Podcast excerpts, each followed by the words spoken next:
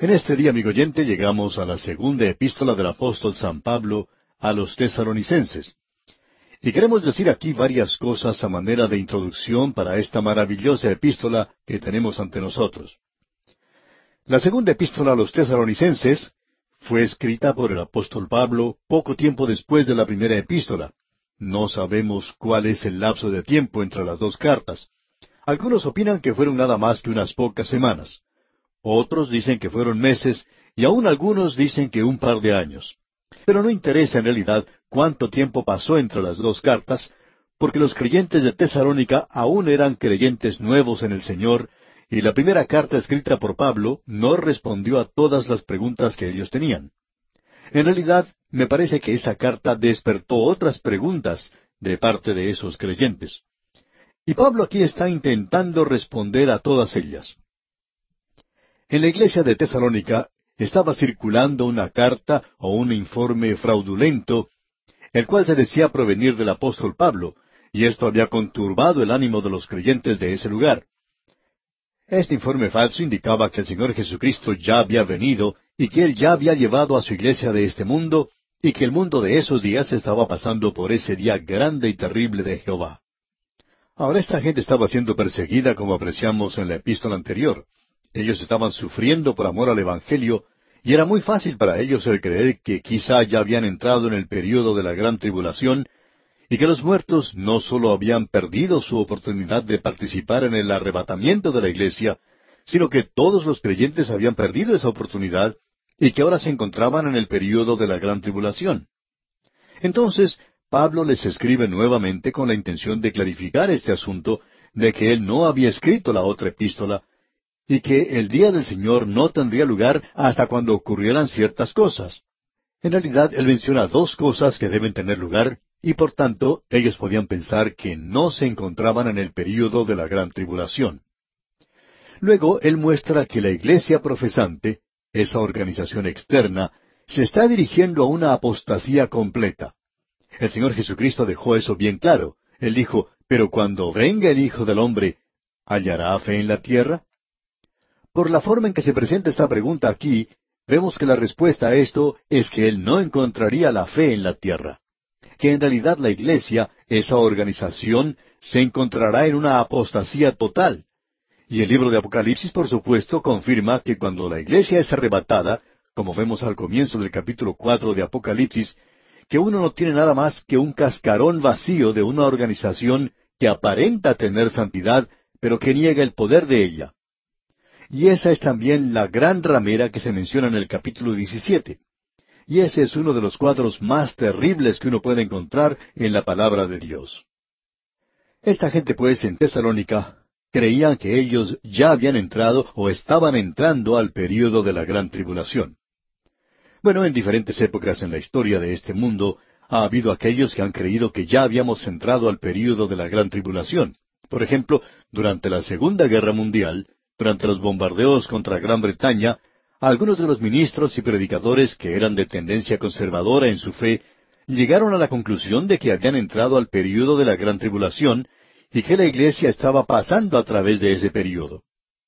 Uno de estos creyentes contaba en una ocasión, si ustedes hubieran estado en Gran Bretaña durante esos bombardeos, y noche tras noche se hubieran tenido que refugiar en un túnel o en un sótano con muchas otras personas, miembros de su iglesia, y donde cada noche una persona llegaba a tener un ataque de histeria, un colapso nervioso total, que hacía necesario que esa persona fuera llevada a otra zona del país, y pasar noche tras noche por cosas como esas, usted hubiera creído que era el tiempo de la gran tribulación. Un pastor con quien este creyente estaba conversando le argumentó y le dijo, si yo hubiera estado en Gran Bretaña durante esos ataques aéreos, estoy convencido de que yo, siendo tan humano como usted, hubiera dicho lo mismo. Nos encontramos ahora en el período de la gran tribulación, pero si hubiera tenido la oportunidad de salir de esos lugares de refugio cuando llegaron las fuerzas libertadoras y se comenzó el ataque contra Alemania, me imagino que esa gente allá también pensaba que se encontraba en el período de la gran tribulación. Pero luego de haber sido liberado, me encontraba disfrutando de una suculenta comida en algún restaurante con mis amigos, yo creo que me hubiera pellizcado y me hubiera preguntado, ¿Es esto en realidad el período de la gran tribulación?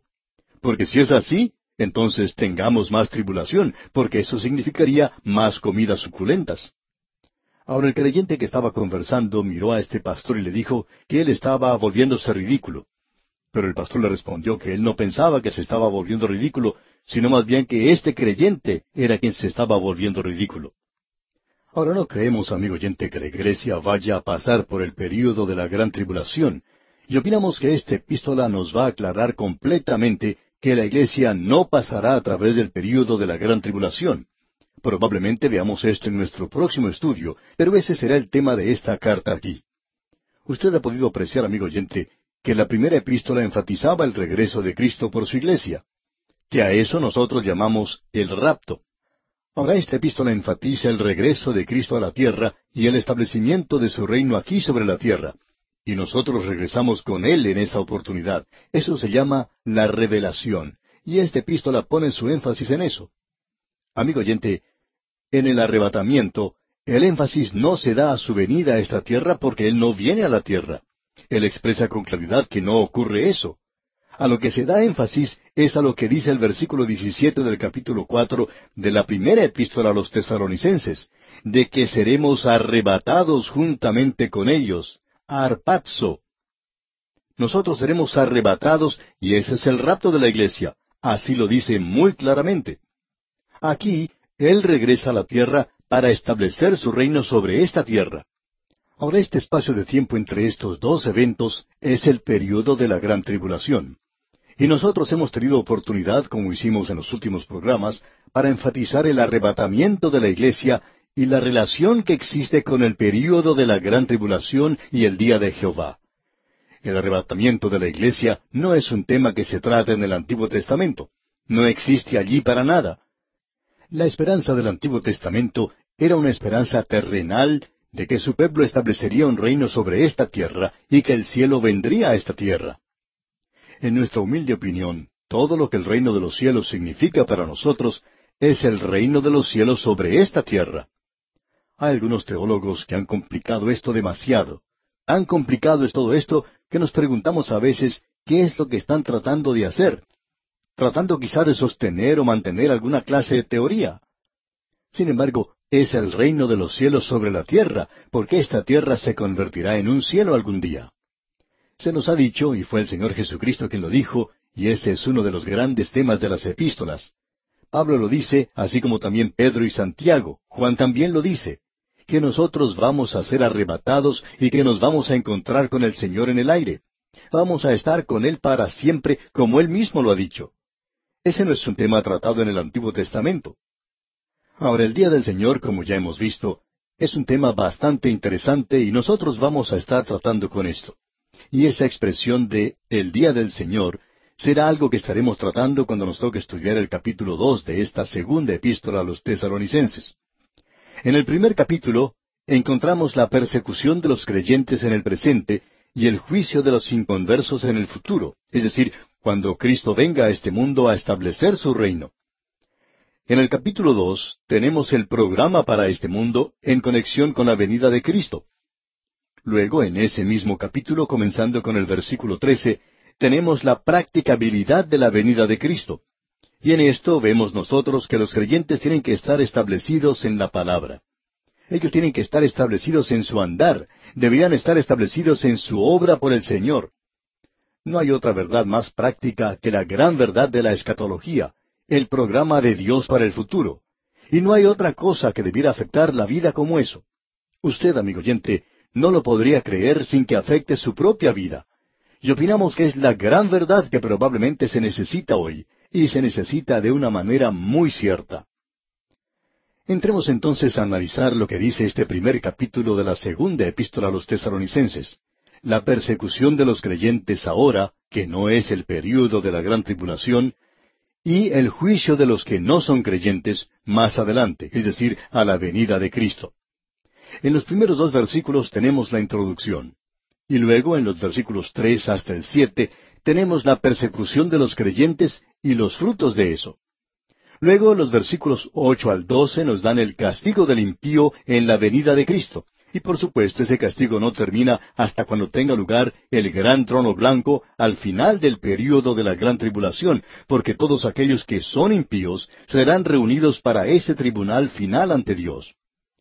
Notemos pues ahora lo que dice el primer versículo de este capítulo uno de esta segunda epístola a los tesalonicenses. Pablo, Silvano y Timoteo, a la iglesia de los tesalonicenses en Dios nuestro Padre y en el Señor Jesucristo.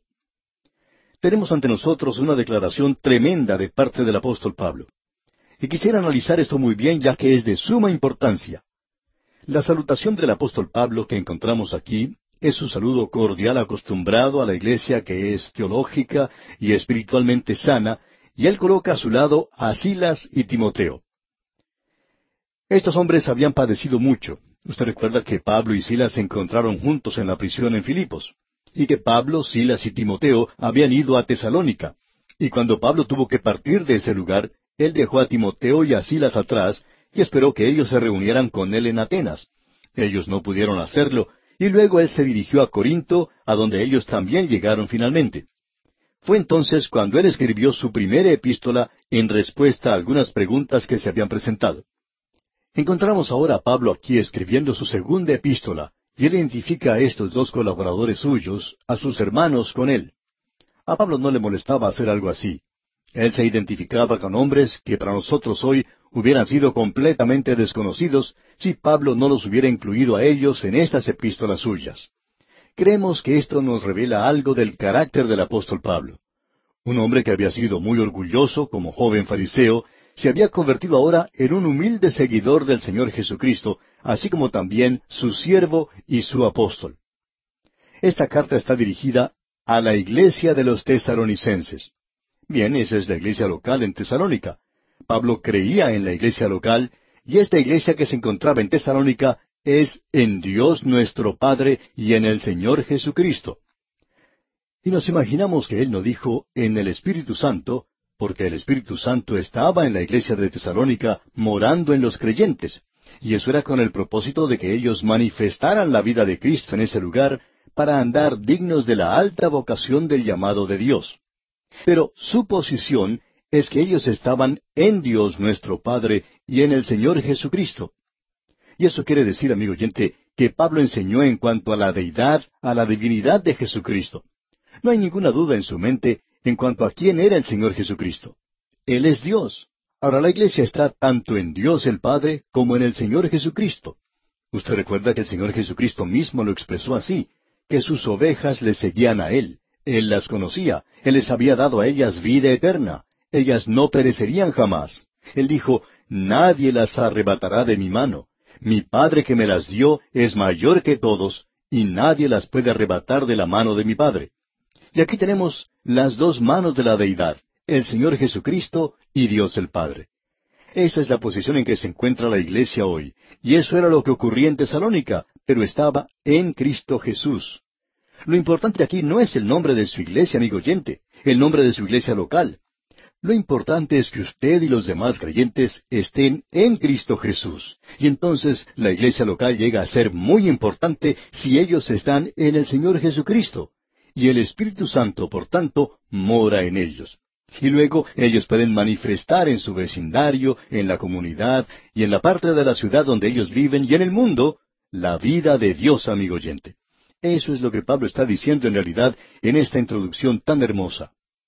Luego él menciona lo mismo, la misma introducción que él usa en la mayoría de sus epístolas. Aquí tenemos la misma fórmula en el versículo dos, donde dice, Gracia y paz a vosotros, de Dios nuestro Padre y del Señor Jesucristo.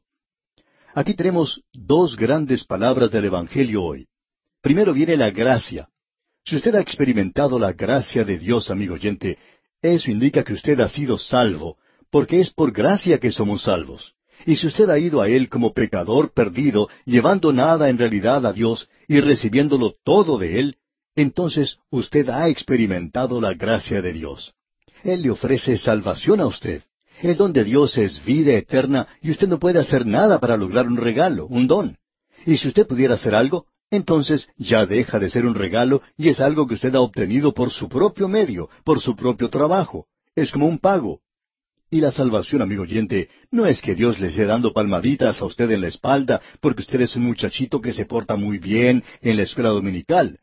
Dios se la está ofreciendo a usted gratuitamente. Un pecador perdido y condenado como usted puede tener salvación si usted confía en Él. Y eso, amigo oyente, es la gracia. Gracia a vosotros. Y si usted ha experimentado esto, entonces usted sabe algo en cuanto a la paz de Dios lo que es poder colocar su cabeza en la almohada en la noche y regocijarse en una salvación como esta. Esta palabra paz es la almohada más cómoda que pueda existir para poder descansar en la noche. Es la paz que nos llega cuando sabemos que nuestros pecados han sido perdonados. Y esta no llega a causa de algún giro psicológico por el cual usted ha pasado o porque ha realizado una visita al psiquiatra. Esto viene de Dios nuestro Padre y del Señor Jesucristo, y es algo sobrenatural, amigo oyente. Y si usted no lo tiene, entonces no lo tiene. Así es. Y usted puede obtenerlo porque es un don de Dios y se da a los pecadores. Y si usted es uno de ellos, y creemos que lo es, entonces es para usted. Bien, esa es la introducción, y es algo realmente hermoso. Ahora, él comienza a hablar aquí acerca de la persecución de los creyentes y de los frutos de esto. Y él dice aquí en el versículo tres de este primer capítulo de la segunda epístola a los tesalonicenses, dice él, debemos siempre dar gracias a Dios por vosotros, hermanos, como es digno, por cuanto vuestra fe va creciendo y el amor de todos y cada uno de vosotros abunda para con los demás. En el versículo cuatro él va a hablar en cuanto a la paciencia y la fe. Y aquí tenemos otra vez esta trinidad que utiliza Pablo. Fe, amor y paciencia. Son términos abstractos, pero es necesario sacarlos de lo abstracto y ponerlo en lo concreto. Es necesario colocarlos donde caminamos hoy. Y es la obra de fe, la fe salvadora que utiliza las obras. Y el amor es manifestado a los hijos de Dios hoy y usted va a amar a los hermanos. Usted me va a tener que amar a mí, quiera o no lo quiera hacer, amigo oyente, si usted es un hijo de Dios. Y yo voy a tener que hacer lo mismo, voy a tener que amarlo a usted también. Y esto es un arreglo maravilloso. Luego tenemos la paciencia.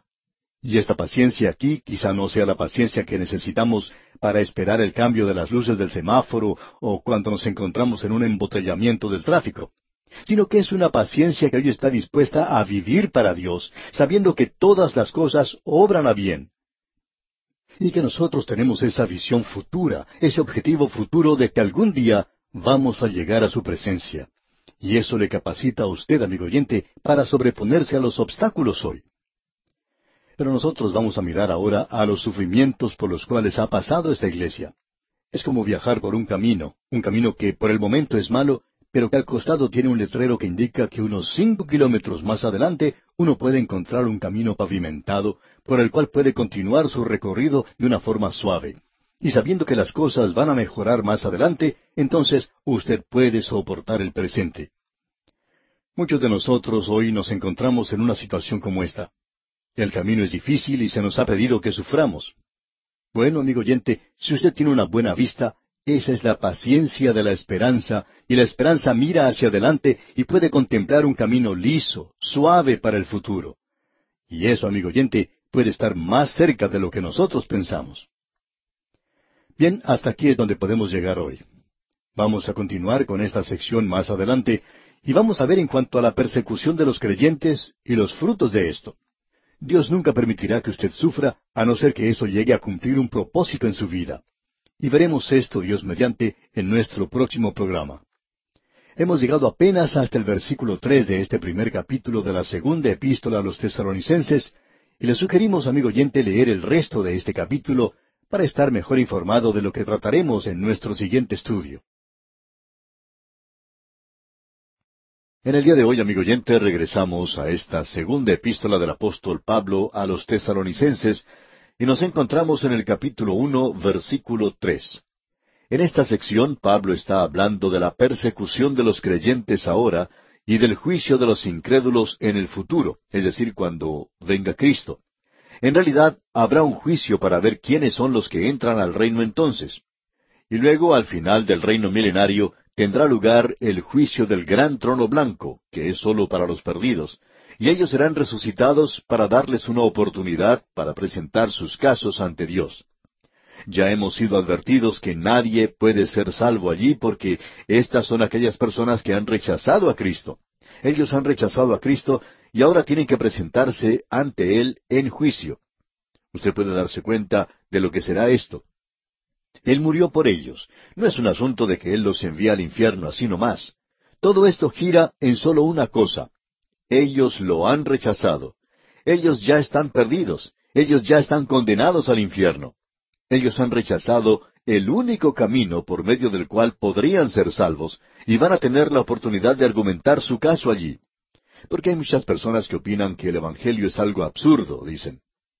Cierto hombre dijo, yo no voy al cielo llevado por ninguna otra persona. Yo me puedo parar en mis propios pies. Bueno, el gran trono blanco es para eso. Nosotros vamos a ver ahora estas dos cosas, la persecución de los creyentes aquí y la otra, el juicio de los impíos. Al llegar a este capítulo, podemos ver qué es lo principal que hace la persecución. Amigo oyente, para los creyentes es una disciplina. Dios disciplina a sus hijos. Él castiga a los impíos. Y de paso digamos que esa es la diferencia. Él trata de rehabilitar a sus hijos. Él quiere que los perdidos vuelvan a nacer, que renazcan, si se me permite la expresión. Pues bien, veamos ahora lo que nos dice nuevamente este versículo tres del capítulo uno de esta segunda epístola a los tesalonicenses. Debemos siempre dar gracias a Dios por vosotros, hermanos, como es digno, por cuanto vuestra fe va creciendo y el amor de todos y cada uno de vosotros abunda para con los demás. Uno no puede crecer en la gracia de Dios, uno no puede crecer hacia Él sin crecer también hacia su hermano. Uno crece para Dios en gracia y conocimiento, en fe, y uno crece para con su hermano en amor. Ahora, ¿qué es lo que hace todo esto? Él tiene que enviarnos pequeños problemas porque esta es una disciplina que produce en nuestra vida una paciencia que nos capacita para mirar hacia el futuro y tener esperanza. Ahora el versículo cuatro dice, tanto que nosotros mismos nos gloriamos de vosotros en las iglesias de Dios por vuestra paciencia y fe en todas vuestras persecuciones y tribulaciones que soportáis. La iglesia no va a pasar a través del período de la gran tribulación pero nosotros pasamos a través de un período de pequeña tribulación. Vamos a tener pequeños problemas aquí, y si usted no está padeciendo esto, amigo oyente, entonces hay algo que está completamente mal con usted. Y aquí tenemos una palabra que tiene que ver con la paciencia. Por vuestra paciencia. Esa palabra es interesante aquí. Esto quiere decir mantenerse debajo. Es ser colocado debajo de algo. Hay muchas personas que tratan de salir, de escabullirse de debajo de sus problemas, de sus dificultades. Bien, la persona que es paciente es capaz de mantenerse debajo de todo eso y continúa llevando esa carga. Soporta eso y no trata de botarla en algún lugar. No trata de librarse de su responsabilidad. Los creyentes de Tesalónica tenían un verdadero testimonio en el mundo romano de aquel día. Ellos se encontraban viviendo en una colonia romana y siempre había personas que iban a ese lugar y que salían de allí, y entonces los informes en cuanto a ellos se esparcían por todas partes. Y ellos en realidad soportaban muchas dificultades, ellos tenían persecuciones y aflicciones. Esto no era algo extraño. La palabra de Dios deja en claro, amigo creyente, que usted tendrá problemas aquí en la tierra. Pedro en su primera epístola, capítulo cuatro, versículo doce, dice lo siguiente. Escuche usted. Amados, no os sorprendáis del fuego de prueba que os ha sobrevenido, como si alguna cosa extraña os aconteciese. Ahora quizá usted haya escuchado a algún creyente decir, Ah, yo no sé por qué Dios permite que eso me suceda a mí. Nadie ha tenido que pasar a través de las cosas que yo he tenido que soportar. Amigo oyente, no sé cuáles son las cosas por las cuales usted está pasando ahora, pero cualquier cosa que eso sea, usted no está solo usted está muy acompañado porque no es algo extraño, no es algo nuevo. Y en vista de esto, Pedro nos dice en esa misma primera epístola, capítulo cuatro, versículos trece y quince, sino gozaos por cuanto sois participantes de los padecimientos de Cristo, para que también en la revelación de su gloria os gocéis con gran alegría. Y así que ninguno de vosotros padezca como homicida o ladrón o malhechor o por entremeterse en lo ajeno. Hay muchos creyentes que tienen problemas porque hablan demasiado, hablan de otras personas y allí es donde se crean los problemas. Hay algunos que no son honrados y luego tienen problemas y se quejan en cuanto a eso. Pues bien, amigo oyente, si usted sufre de esa manera, entonces no hay ningún beneficio en la disciplina en su vida y en el desarrollo de la paciencia. Usted simplemente está recibiendo lo que merece. Luego Pedro dice en el versículo 16 de ese mismo capítulo cuatro de su primera epístola, Pero si alguno padece como cristiano, no se avergüence, sino glorifique a Dios por ello. Debemos, por tanto, reconocer hoy que estamos siendo disciplinados. Dios castiga a los perversos. Necesitamos repetir una vez más que los jueces hoy no están castigando a los criminales como se merecen. Hay muchos que dicen que es necesario rehabilitar a los criminales y eso es algo muy difícil de hacer. Ahora no queremos ser malentendidos, amigo oyente. Hay algunos a los cuales se puede ayudar. Quizá aquellos que han cometido su primer crimen porque se han asociado con personas que no les convenía. Ellos tal vez pueden ser ayudados. Pero esos criminales empedernidos no pueden ya ser rehabilitados. No pueden ser colocados en un programa para rehabilitarlos en seis meses y luego soltarlos y dejarlos libres en la sociedad, porque esta gente debería ser castigada y debería dejarse bien claro que son puestos en la cárcel para ese propósito y deberían permanecer allí. Es por esa razón por la cual creemos que tenemos la enseñanza de la palabra de Dios de que la pena capital sirve para disuadir el crimen.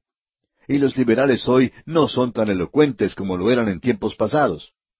En realidad, es sorprendente escuchar algunas de estas personas diciendo que es necesario que tengamos ley y orden. Bien, eso era algo que era despreciado unos cuantos años o quizá meses atrás. Pero ahora se están dando cuenta que es necesario que exista el castigo. Estamos diciendo esto porque Dios disciplina a sus hijos para su propio desarrollo, para su crecimiento, para que éstos lleguen a tener paciencia y esperanza en el futuro. No es necesario que usted se ponga demasiado cómodo aquí. Si fuera así, entonces usted no estaría esperando que venga el Señor.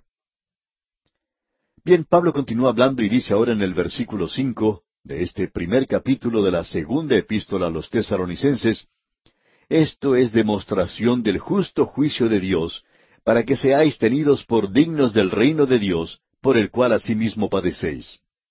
Esto no tiene nada que ver con su salvación, sino que lo prepara a usted para su estado eterno.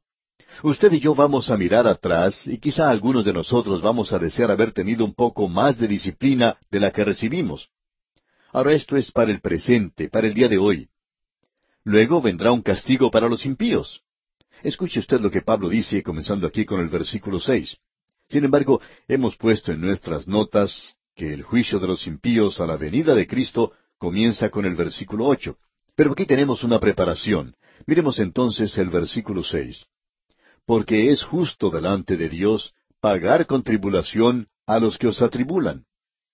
Cuando Dios juzga hoy, Dios es justo al hacer esto. Pablo hace la pregunta, ¿hay alguna injusticia con Dios? Y la respuesta es, por supuesto que no. No importa lo que Dios haga, Él siempre hace lo correcto. Él no puede hacer las cosas mal. Él hace las cosas justas.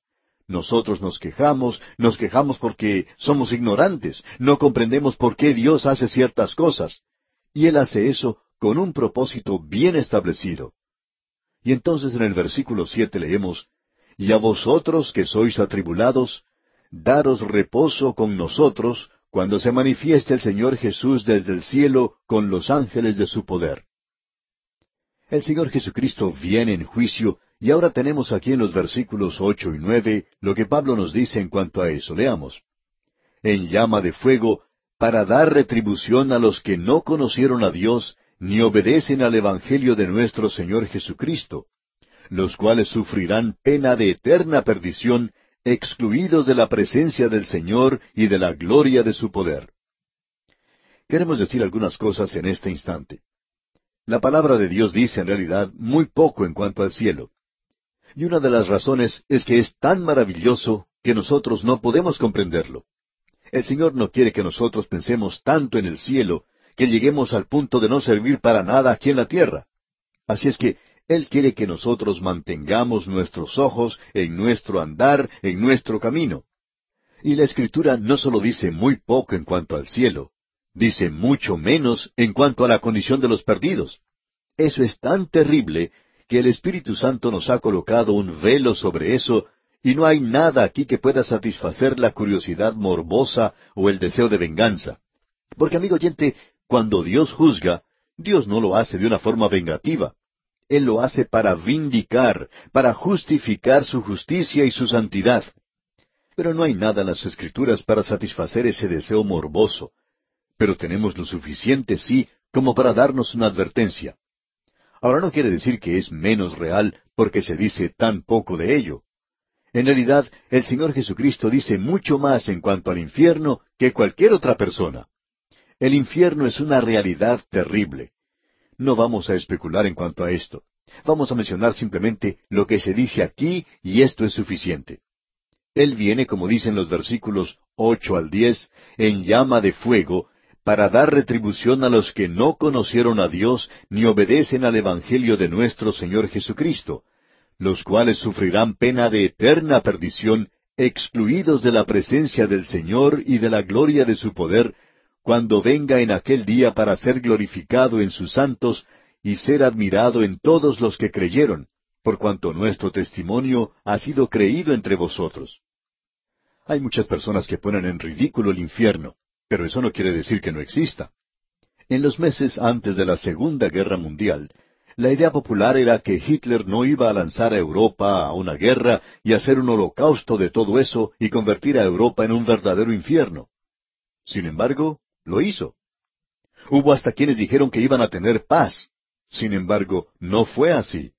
Hubo otros que decían que Japón no iba a atacar a los Estados Unidos. Aún el mismo gobierno americano no creía en eso. Y las iglesias liberales en ese entonces predicaban el pacifismo. Pues bien, amigo oyente, aunque ellos no lo creyeran, tuvo lugar Pearl Harbor. Amigo oyente, sí hay un infierno, y Cristo vendrá a esta tierra un día, pero primero Él va a sacar a los suyos de esta tierra, y eso lo veremos Dios mediante en nuestro próximo programa. Pero Él vendrá y será un terror para los impíos. Habrá un juicio para aquellos que no conocieron a Dios ni obedecen al Evangelio de nuestro Señor Jesucristo. Ese es el punto aquí. Esa es la obra de Dios. ¿Quiere usted trabajar para lograr su salvación? Esta es la obra de Dios, que usted crea en el Señor Jesucristo. Eso es lo que la palabra de Dios nos dice. Uno puede hacer ver esto de una manera muy linda hoy. Y quisiéramos decir lo siguiente. Escuchamos en estos días muchos testimonios. En cierta ocasión alguien escribió su testimonio en un libro, y en realidad lo que se veía en ese libro era la palabra yo. O sea, mucho en cuanto a yo, yo, yo. No se decía mucho en cuanto al Señor Jesucristo, aparte de que este hombre había llegado a ser rico, que tenía una personalidad muy buena, que él había salvado su hogar y salvado todo. Bueno, algo así es maravilloso, y así lo era. Pero no había nada en su testimonio, y no existe nada tampoco en el testimonio de gran cantidad de creyentes hoy que debieran decir, yo era un pecador condenado al infierno, yo estaba perdido y Él me salvó. Amigo oyente, eso es lo importante de decir en su testimonio, no lo que Él ha hecho por usted del lado donde usted pide y pide. ¿De qué lo libró Él a usted? Esa es la razón por la cual Él vino. Él vino para redimirnos, amigo oyente, no para darnos una nueva personalidad y hacernos hombres de negocios de mucho éxito. Él vino para librarnos del infierno, amigo oyente, eso no es muy popular hoy. A la gente no le gusta eso. Hay muchas personas a las cuales no les gusta escuchar que tienen cáncer. Una señora ni siquiera quería ir a ver al médico. Ella sabía que tenía cáncer porque en la primera visita que ella hizo a su médico, él le comunicó eso. Pero ella no volvió a ir más.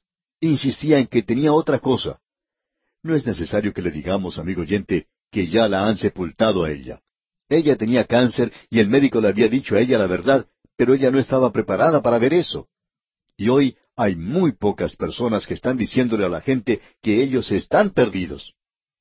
Amigo oyente, si alguien viniera y usted estuviera en un edificio que está quemándose y usted estuviera dormido en ese momento, si esa persona le despertara, le levantara y le sacara de ese edificio que se está quemando y llegara a amarle a usted mucho, y resultara ser un hombre muy rico que le adoptara a usted como hijo suyo y le llevara a su propia casa, una casa muy hermosa, y luego le diera a usted muchas cosas maravillosas, ¿qué haría usted si tuviera la oportunidad de hablar ante un grupo de personas para darle las gracias?